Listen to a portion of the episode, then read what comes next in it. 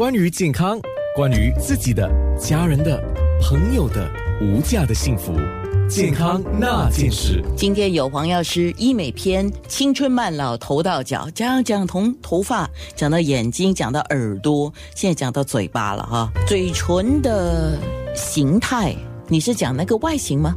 对啊，就是外形，我们刚才说了，就是除了就是看它有没有弹性啊，干燥不干燥啊，还是还是这个丰满的，还是一个一个萎缩的状态。普遍的、常见的三种，我们说就是干裂，然后就是起疱疹，对不对？另外一个就是说腐烂脱皮，这三这三个比较常见的这个状态。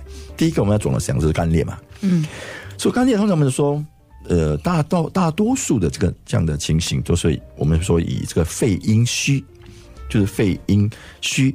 或者是这个胃阴不足，刚才说的伤阴嘛，对不对？伤阴，这些都是指我们的阴嘛，而导致体内的津液缺失不够。所以在这个情形之下，口唇不只是口唇，其实全身其他地方也会也会也会可能明显的看得到。只是说嘴唇当然很容易，因为嘴唇是一个很小的部分，而且是嘴唇的说干燥的话，很容易明显的就看得出来。而且你会觉得，哎，怎么它的那个细纹或者是那个皱皱呃皱纹越来越多？嗯，所以这样的情况之下。因为尤其是有些很喜欢舔嘴嘴唇，其实会让这个情形更加重。OK，嗯，好。那刚才我们在面部直播的时候，其实也回答到一个问题，我觉得这个问题是适合在空中再告诉所有的朋友，就是说，如果一个人哦，他刚喝了水，可是呢，他又觉得他口又干了，可能呃，你讲说大半天呢，看天气热。这个也是一个关系了啊。可是如果一个人喝了水之后，也没有说喝太少的水，他还常常觉得口干，这个特别要注意什么呢？我们我们说说过了，通常我们要注意两点，一个就是说你赚的够不够，你你消费高不高啊，对不对？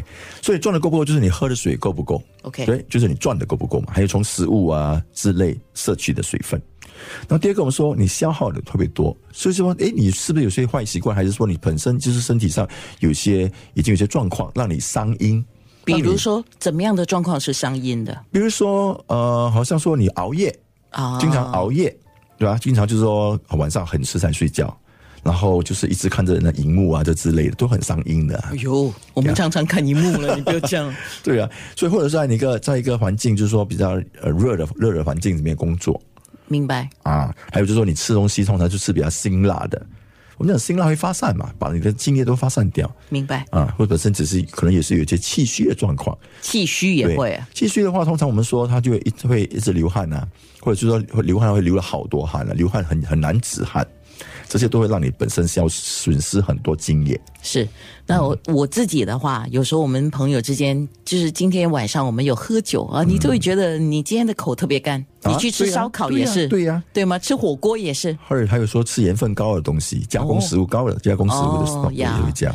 还有当然就是说，我们现在也在空调的的房的空空间里面工作嘛，空调相对的比较干燥。明白了，会耗我们的阴是。然后第二个，我们讲疱疹嘛，疱疹通常就是说，通常疱疹都是以疱疹的病毒感染的，就是嘴边长那个泡泡，你你这个事情要去看医生拿药。对，当然我们就说，通常这个情形会发生，也主要就是说，因为免疫力降低的时候，就是你免疫力没有这么强壮的时候，还有就是说过度劳累啦、着凉啦，或者偏食油腻啦、辣食啦、湿气过重啊。这些都会有这样的情形，尤其是那些很少吃新鲜蔬菜的人、水果的人，反正就是喜欢吃油腻啦、辛辣啦这些，或者有些人就特别喜欢吃橘子，橘子是温热的啊。哦，对，吃太多也会上火啊。哎呀，所以这样的情形之下，就容易说，哎，嘴唇或者说说肿了，就是要要小心注意一下。